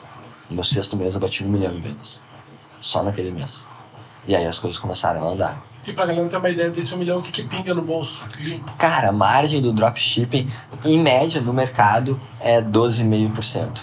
Mas ali com as estratégias que a gente tava conseguindo, às vezes batia 25, 26, porque a gente tinha muita. Tá falando de 250 mil. É. é. E daí tu tem que. Não, isso, é, isso é a margem. Depois tem os impostos ali, daí vai, vai dar um pouco menos que isso. Né? Mas daí aquele dinheiro não existe aquele dinheiro da empresa, o Eduardo continua sobrevivendo com 1.500, 1.800 pila por mês. Né? Eu, eu, demorei, eu já tinha feito mais de 10 milhões em vendas quando eu me autorizei a sair de um, de um custo de vida de 1.800 para um custo de vida de 3 mil. Grande salto. Tá entendendo? E até hoje meu custo de vida não passa de 5, 5 pouco. Entende? É, é aquele negócio, todo o meu dinheiro eu reinvisto ele para conquistar a minha liberdade, para poder errar, para poder dar o luxo de surfar essas ondas. Então, como eu não troquei de carro, não fiz nada, esse dinheiro continua ali rendendo para mim, já foi algumas coisas que eu invisto ali junto, né? Aquele dinheiro era só para conseguir fazer o negócio dar certo. E o que acontece? Pum, pandemia. No meio da pandemia, todo mundo, mesmo, desligando as campanhas, não vai dar certo, um monte de problema, vai demorar 40 dias para os produtos chegar. Eu falei, bom, se tá todo mundo fazendo isso, tem que ir pro lugar ao contrário. Eu vou fazer o quê? Eu vou dar um peitaço, assumir a bronca de demorar 40 dias os produtos chegarem, vou dar um desconto, vou reembolsar quem, quem quiser ser reembolsado, mas eu vou pegar e vou acelerar. E aí eu acelerei. Eu botei muita grana, o preço do leilão caiu muito, porque um monte de gente saiu, né? Ficou com uma oferta, um custo que não, que não havia há muitos anos, né? Foi aí que eu virei black. né? E aí, eu, e aí eu comecei, fui um monte, né? E daí, até hoje eu tenho a empresa de drop, tenho empresa de software para e-commerce e infoproduto de recuperação, né? E agora estou começando aí com um trabalho de poder a, ajudar essas pessoas que, assim como eu, não tiveram a oportunidade de ter na família, nos amigos, pessoas que já sabiam o caminho para poder dizer para elas como se faz, a gerar essa, fazer essa geração de conteúdo gratuito no podcast, nas redes sociais, né? Instruir as pessoas, principalmente dentro da mente, né? Porque é a mente que vai conseguir organizar para que tudo tu consiga ser capaz de fazer depois. E para quem já tem condições, né, fazendo uma mentoria individual, dando um pouco dessa maneira de servir que eu me faltou muito, assim, sabe? Na vida a gente procura ser para os outros aquilo que nos faltou, né? E acho que isso faltou muito um mentor de business para mim, né? Business, espiritualidade, direcionamento, assim, né? E hoje é o que eu procuro ser para as pessoas, né? Um pouco disso. E hoje tem equipe para fazer essa produção de conteúdo? É- Tenho, tenho, eu tenho, tenho pessoas incríveis. Eu tenho o Bernardo, tenho o Matheus, sei lá, meu time O fechado. que é um social media, um editor de vídeo? Cara, ah, é, são doers, né? Eles vêm primeiro com viés de videomakers, né? De editores de vídeo. Mas, cara, hoje eles são capazes de fazer muitas coisas dentro da empresa, né? Porque a gente fala, ah, é teu papel né, se, se cercar de pessoas que te edifiquem, né? E quando a gente escolhe uma pessoa para trabalhar contigo, é teu papel entender os sonhos dela, é teu papel entender os desafios dela. É o que eu já falo ali num, num dos vídeos mais virais que eu tenho nas redes sociais, é o teu líder, ele provavelmente já passou pelos desafios que o teu colaborador tá passando hoje, né? E se ele dedicar um pouquinho do tempo dele para entender a pessoa por trás do colaborador, com suas emoções, seus desafios, suas crenças limitantes, suas qualidades positivas, né? E se dedicar um pouco dessa coisa tão escassa, como tu falou no início do podcast, que é o seu tempo para ele, aí ele começa a ser um cara que começa a criar um círculo positivo dentro de si. E não um suga-suga, né? Eu te sugo dinheiro, tu me suga trabalho a gente fica nesse negócio. Não, né? Tu tem que criar um ambiente onde todo mundo prospere junto, onde todo mundo invista e se desenvolva junto. Se tu tá com pouco dinheiro para poder ah, investir em um colaborador, investe em ajudar ele a resolver aquelas coisas pessoais que tu sabe que ele pode estar ajudando. A mesma coisa, outra pessoa que tá indo lá, tá indo para aprender, então vai para aprender, vai para servir, vai para se libertar de todos os bloqueios, todas as crenças, né? Direto acontece e com todos os tipos de pessoas, do líder ao colaborador, né? Ah, isso aqui é impossível. Tá. Vamos fazer um trato. Se em três minutos não descobrir como fazer isso no Google, a gente não faz isso. Nunca perdi. É, porque é uma resistência, é um bloqueio. Né? Esse bloqueio vem lá do subconsciente. Que enquanto as pessoas não aprenderem a se desbloquear, né, elas não vão prosperar. Por mais que elas até aprendam a fazer alguma coisa de dinheiro. É a diferença de prosperidade e riqueza, né? Prosperidade é como tu te percebe, os teus pensamentos, as tuas atitudes, os teus atos, né? Como tu enxerga a vida, como tu lida contigo mesmo. Riqueza é, é o que tu tem, que tu acumulou, que de fato tem valor ali pra ti, né? Pode ser uma riqueza financeira, uma riqueza é, pessoal, espiritual, né? São, são, né? Então, essa diferença Uh, de nada adianta tu perseguir coisas externas se não compreender internamente o que de fato está te fazendo, te impedindo de ser feliz. Provavelmente é um relacionamento contigo mesmo, né? Uma coisa interna. E a tua mentoria, essa, essa tua ideia de produção de conteúdo, ela vai além. Tipo, tu pensa em criar isso uma empresa para escalar isso realmente, Claro. transformar vidas. Então, qual é o próximo passo do Eduardo? Claro, com certeza, né? Tipo, ho- hoje as estratégias que eu usei de para fazer o infoproduto dar certo foram completamente diferentes da que fez o dropshipping dar certo. Então eu aprendi um braço que eu adorava muito, que era o infoproduto. Aprendi um outro braço que eu adorava muito, que é vender produtos físicos também, né? E agora eu tô sentando no meio termo e dizer assim, como é que eu, como é que eu junto essas duas coisas? Como é que eu posso tirar o máximo dessas duas experiências? Então, ah, o, meu, o meu trabalho hoje é que as mentorias que eu faço, elas não podem ocupar mais tempo do que o, o tempo que eu dedico para as minhas empresas. Né? Então, normalmente eu tenho uma por semana, duas por semana. Esse dinheiro é o dinheiro que eu invisto para já poder, daqui a um pouco, rodar anúncios nos meus conteúdos, ah, pagar os colaboradores que compram comigo esse projeto até o meu momento de lançamento. né? Então, a estratégia para o meu lançamento, se vocês quiserem entrar numa parte mais técnica, eu tenho meu maior prazer de compartilhar 100% do que eu faço. Porque é sobre isso, entende? É sobre a gente realmente entender que é sobre quanto que tu pode dar, gerar valor comum, não é sobre quanto tu pode receber de valor do mundo. Olha como é que funciona interessante, né? Qual é a maior objeção de pessoas que querem pagar uma mentoria ou um curso, né? Mas será que isso dá certo? Será que isso funciona para mim? Ah, Será que eu vou conseguir? Ah, Então, quando a gente faz uma venda para uma pessoa muito baseado na fé de que ela vai ter que investir um dinheiro muitas vezes alto, para muitas vezes ela não tem a capacidade pessoal ainda de fazer até o curso até o final. A gente sabe pelos dados da Hotmart que mais de 50% dos cursos é, são, não são abertos a primeira aula, poucos, 5% é feito até o final, né? Então tu vai lá, pega uma pessoa que gostou muito de uma promessa, desembolsou mil, dois mil reais, que, ela, que era tudo que ela tinha, porque ela acreditou nessa promessa, mas ela não é capaz ainda de, de realmente, né, de verdade, ver o curso até o final. Isso é complicado, né? Então, como é que a gente faz isso?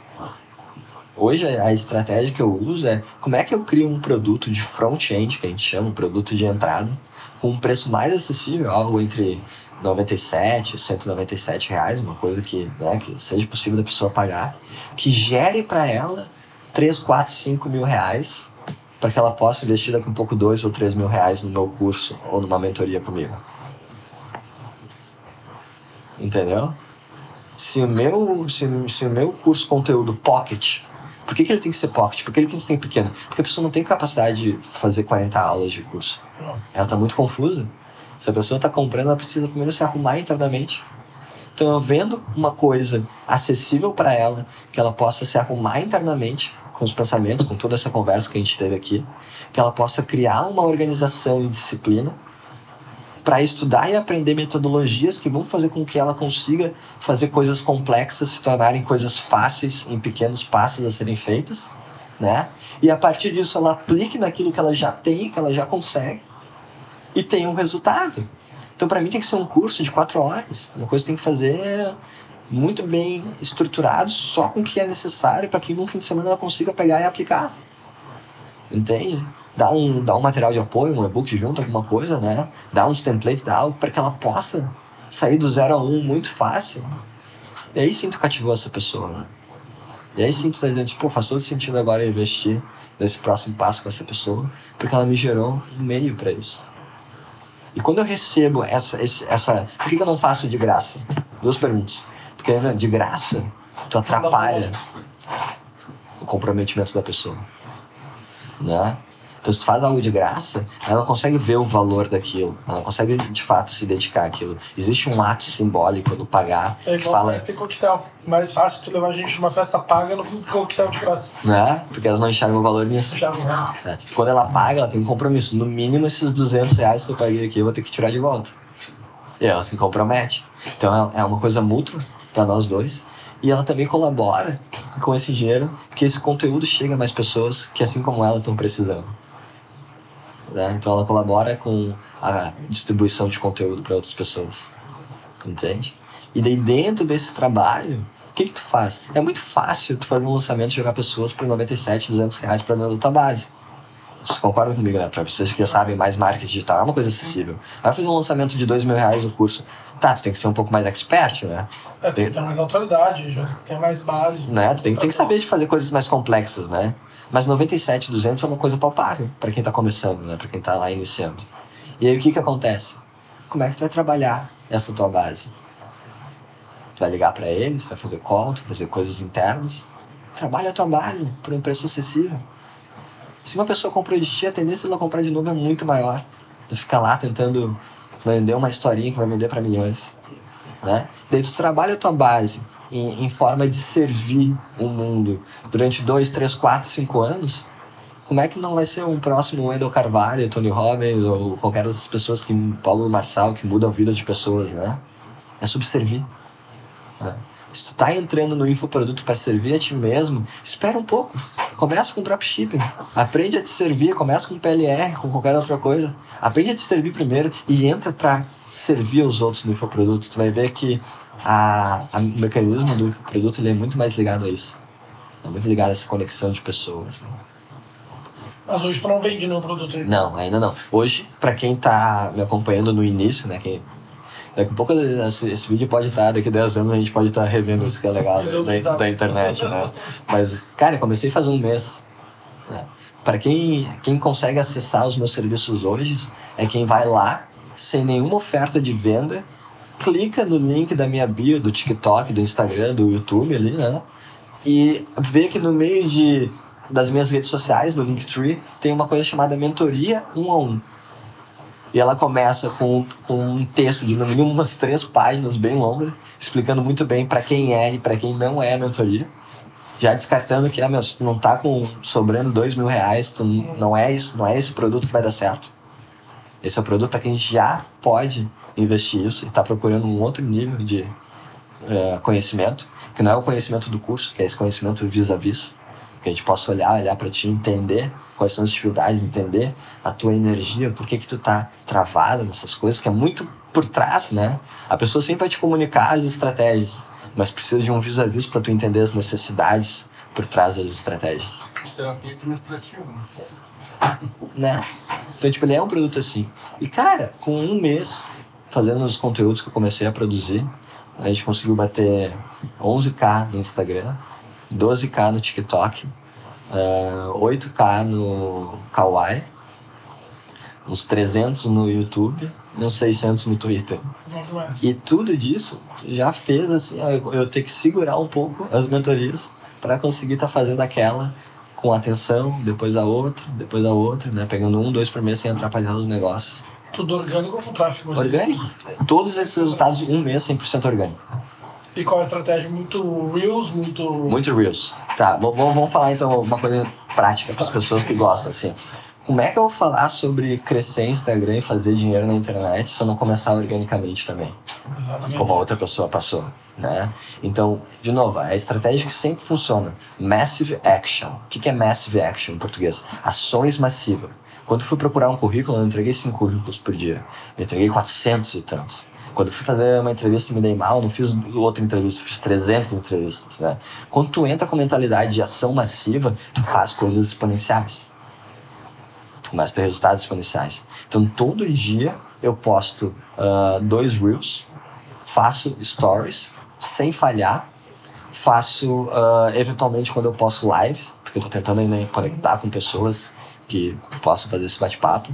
Toda semana tem um podcast no ar, todo domingo às nove da manhã. Podcast tem teu nome? É, tem meu nome, Eduardo Duca. Quem procurar no YouTube vai achar lá. Uh, então toda semana tem um podcast no ar. E eu gravo dois podcasts por semana em média, assim, com outras pessoas para ter essa gordurinha. Né? E aí como é que a gente começa, então? Tá, e como é que isso se torna realidade? Um podcast me gera em torno de 10 a 15 uh, conteúdos de rios e uns 5, 6 conteúdos de YouTube, né? Então, cada podcast que eu ganho já tem essa gordura de conteúdos, né? Pego uh, os principais conteúdos que mudaram a minha vida, que eu tenho guardado, que eu olho, que eu vejo, que, poxa, isso aqui fez todo sentido para mim, eu apliquei, deu certo, e produzo em cima deles como é que eu posso melhorar esse conteúdo, como é que eu posso fazer esse conteúdo melhor com as experiências que eu vivi, né? Pego as coisas de livro que eu li que mudaram a minha vida, pego as experiências que eu tive, eu escrevo. Eu escrevo muitos conteúdos, escrever, meu, o máximo, sempre, sempre foca assim, ó. Tu vai estar sempre focando na melhor performance no digital se tu estiver escrevendo mais do que qualquer outra coisa. É, o cara que está no digital e é um estrategista, ele tem que saber escrever muito bem. Ele tem que escrever de vários tipos de textos diferentes. Texto de venda, texto de conteúdo, texto de distribuição. Né? São, são, a marketing ele é, no final da conta, capacidade de tu conseguir chamar atenção para algo. E a, maior, a maior força que tu tem é escrita, depois é visual e, e audiovisual. Né? É o áudio também. Então é uma mistura disso. Então, só aí eu comecei a fazer muitos conteúdos. Esse conteúdo aqui provavelmente vai dar muitos. 40. Né, os conteúdos pequenos que a gente fala, né? E aí é só uma questão simples de botar uma legenda, né? Fazer algumas estratégias, tipo, botar uma barra com uma headline em cima do vídeo que ajuda a pessoa a entender se ela quer ou não esse vídeo. Você não tem usado muito, né? Tem, tem botado mais legendas. É, às vezes eu tenho usado legenda. Eu, eu boto barra quando os conteúdos são mais de um minuto. Não são reels. Entende? Daí, tipo, quando, quando o conteúdo tem mais de um minuto, ele vai pro feed, ele fica com mais de um minuto, daí a pessoa tem que clicar para continuar vendo. Então eu uso uma estratégia mais assim, com uma barra nesses conteúdos mais estilo Gary Vee, né? E é tu que corta, não? Não. Ou alguém olha pra ti e acha isso interessante? Não, não, perfeito, perfeito. Eu não faço a edição, mas eu que monto a ordem cronológica dos cortes. Perfeito. Né? Então muitas vezes, muitas vezes um corte, ele ficou muito prolixo no momento de uma fala, mas se eu tiro isso daqui, pego isso aqui, pego aquela outra parte que eu complementei isso e boto na frente, ele ficou muito mais entendível pra pessoa. Né? Então uma coisa que eu recebo muito feedback positivo nos meus conteúdos é que a maneira como eu falo faz muito sentido. Mas às vezes a maneira que eu comuniquei na primeira não fez tanto. Mas eu organizar faz mais sentido depois. Então tu faz esse trabalho de mastigar mais para que a pessoa que está ali consiga de fato ter resultado, né? E uma das coisas muito importantes, meu, que é o meu, tu MBA de marketing sabe disso, mas eu acho que é legal a gente compartilhar para quem está vendo também. Não importa o que tu diga, tu pode ter informação da cura do câncer, né? É sobre como tu vai fazer as pessoas se sentirem. Né? Por isso que é tão difícil falar de aquecimento global. As pessoas falam, oh, o CO2 aumentou em 32%. Né? Tipo, não consigo olhar para isso. Não consigo. Eu sei que é importante, mas está difícil, né? E quantas coisas que são entretenimento, são divertidas, as pessoas conseguem olhar e dar muita atenção. Né? Então todo o teu vídeo que tu estiver fazendo, tu tem que estar tá mostrando ali com a intenção, como é que eu estou fazendo aquela pessoa se sentir ao ver aquele vídeo, né? A parte técnica e densa, deixa para dentro da área de membros, que vai ser específico para quem realmente quer. Entende? A parte né, mais densa é para quem quer ver um podcast até o final. Tu vai pegar essa estratégia. Olha, olha o ouro que tá disso aqui agora. Sobrou para quem viu até o final. Né? E é por isso que eu falo, a mensagem certa chega para a pessoa certa. A pessoa que está procurando o raso vai ver o raso. A pessoa que está procurando a profundidade vai ver a profundidade. E ela vai ser recompensada por isso. E carrossel tu usa? Acho que dá resultado ainda não. Cara, eu tenho certeza que, que tem como usar e que dá resultado. Só que, como a gente ainda é uma equipe com duas pessoas me ajudando nessa parte de edição de vídeo, eu tenho priorizado mais os Reels. Que é o que está estudando. É, aí a gente está construindo essa gordurinha. Então, uma vez que a gente construir essa gordurinha e deixar, a gente vai botar daqui um pouco o terceiro post por dia, que vai ser um carrossel. Começando ali com um print de uma frase do, do Twitter, né? E daqui a pouco uns exemplos a mais, assim. Uh, com certeza. Uma trend. É, uma trend, né? Que com certeza vai ser algo para quando eu contratar o próximo colaborador ali junto, para ele começar por ali e aí prendendo as outras, as outras coisas que a gente faz. Tá. E esse teu 0 a 8 mil seguidores em quanto tempo? Uh, 08 no Kawaii, né? No Instagram foi dos 4 mil até os 12, né? Deu menos de um mês, vai fazer um mês agora. É Reels? Não tem? É, é Reels. É. E o que eu percebo é que mudou rápido, faz recentemente essa mudança, né? Mas tem tido muito menos like e muito compartilhamento. Ah. Então as pessoas estão compartilhando às vezes mais do que dando like. E sem curtir ali, sem te seguir às vezes. E sem te seguir também, é claro, isso é normal, né? a gente sabe. Mas compartilhar virou muito disso, né? Então uma estratégia muito boa é como é que o teu conteúdo poderia estar usando para falar aquilo que a pessoa que está assistindo não tem a capacidade de falar para as pessoas, né? Ou coragem. É muito isso. Tu compartilhar, tu falar o que tu não tem coragem de falar através de outra pessoa. Ou que tu não tá tendo as habilidades de comunicação suficiente para isso, né? Então é, é, é, sempre legal, né? Quando tu faz as coisas com intenção, procurando entender por que, que tu faz as coisas que tu faz, né? Tu começa a quando tu acertar, tu entendeu por que, que eu acertei. É. Agora, se tu pergunta assim, por que, que tu faz um podcast? Por que, que tu acorda e trabalha todo dia com o que tu trabalha? Né? Tu vai falar, ah, pra fazer dinheiro, pra comprar uma casa, tá, essa é a tua estratégia. Que tu quer é uma emoção. Que te move? Que tu quer é uma emoção. Qual é essa emoção? uma, uma, uma emoção de pertencimento, é, de receber amor das pessoas na minha volta, é de poder é, prover para minha família, é para eu conhecer minha capacidade pessoal. Né? Quando eu começo a entender essas emoções, eu consigo poder dar essas emoções que eu espero tanto do externo para mim mesmo. E aí eu começo a ver que eu já sou aquilo que eu gostaria de ser. Eu começo a usar o poder da lei da atração, o poder da visualização, para conseguir criar a realidade que eu prefiro dentro da minha mente e a partir desses novos pensamentos eu ter novos comportamentos que me levem ao resultado que eu quero, que me levem ao caminho que vai me levar ao resultado que eu quero. Muito bom. A gente está se encaminhando para o final. Né? E uma pergunta, né, que a gente sempre faz para quando no final, como é que tu te vê daqui a, a 10 anos? Ganhando 5 mil. e com uma prancha. E com uma prancha. Cara, a, minha, a minha visão de futuro. Uh, 10 anos, é, até 10 anos eu já vou ter atingido ela. Uh, hoje, ela pode mudar, né? Mas hoje ela é, pra mim, a minha visão de futuro é eu com a, a minha mulher, né? Hoje não tenho namorado, né? mas provavelmente vai ser mulher quando chegar lá. Onde eu possa uh, já ter feito toda essa minha parte de automatização dos business, eu conseguir me retirar deles para ser mais estratégico e conseguir usar o meu capital para adquirir para investir em projetos que eu acredito e usar o meu tempo para essa produção gratuita de conteúdo para as pessoas terem um pilar para poderem crescer e se agarrar que eu tive graças a pessoas lá de fora, né, que eu não encontrei muito bem aqui. Uh, e daí tá voltado já talvez para uma fase onde eu queira já querer ter um filho, né? Uh, tenho, eu tenho 29 anos, né? Ah, eu ia perguntar, não sei, tu leu na cabeça é. a idade tu tem. Quando a gente fica espiritual, a gente começa a entender essas coisas também. Aí só não fala tudo que a gente gostaria de falar, porque a gente precisa que vocês perguntem, para que a gente seja autorizado a dar alguns direcionamentos. Mas, uh, com certeza, com a minha casa, talvez na Austrália, hoje eu vejo na Austrália, onde eu tenha o meu tatame, para poder dar aula de jiu-jitsu. A minha mulher ali poder estar tá dando suas aulas de yoga, reiki, essas coisas mais espirituais, né?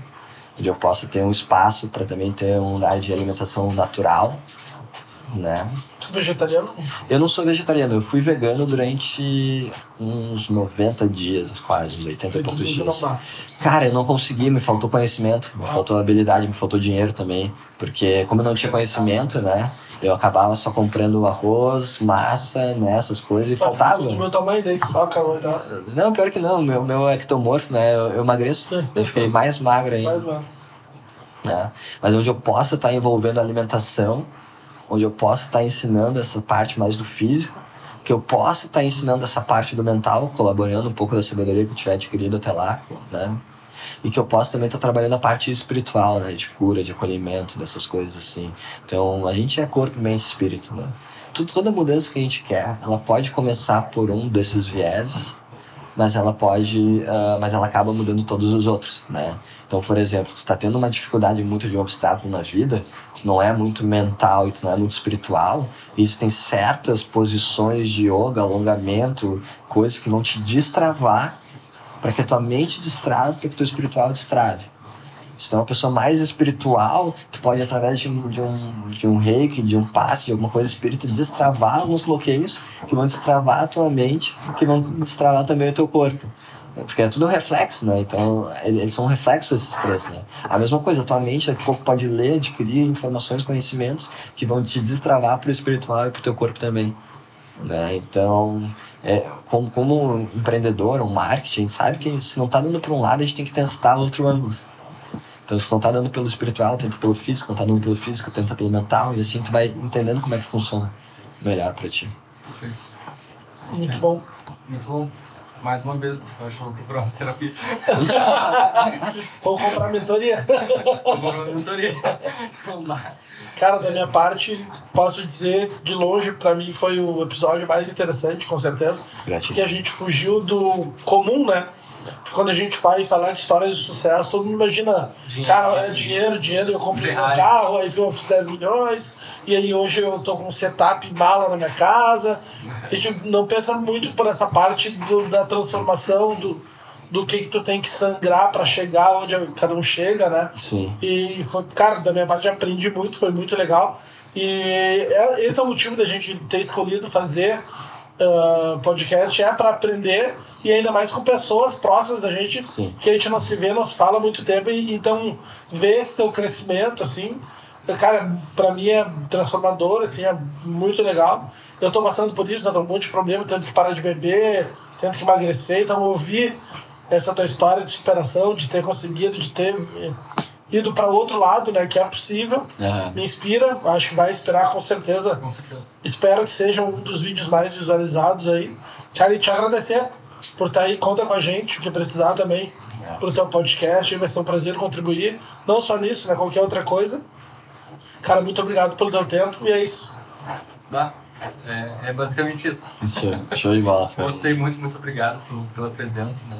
A parte espiritual ele me, interessou bastante. Eu gostei. Eu gosto dessa, desse, desse lado espiritual da vida. Uhum. De tu entender a energia das pessoas, de tu saber até que ponto tu, tu é capaz de ir. Uhum. Né? Então esse teu encontro aí me, me, me veio várias, várias ideias para me fazer comigo mesmo. Então, muito obrigado pela, por tudo. Aulas. Aulas, cria. É um prazer, uma satisfação compartilhar também com vocês esse momento. E quem tá nos assistindo, segue o homem, né? Deixa aí tua propaganda. né? Ah, Twitter, Facebook, Instagram, YouTube, tudo a mesma coisa. Eduardo Duca. Segue lá, É que isso. tem bastante conteúdo. Valeu então, gente. Muito obrigado. Até a próxima. Beijo do gordo. Olá! Se você gostou desse podcast, compartilhe ele com alguém que é especial para você e me siga nas redes sociais, Eduardo Duca, Facebook, Twitter, TikTok e Instagram. Te vejo lá.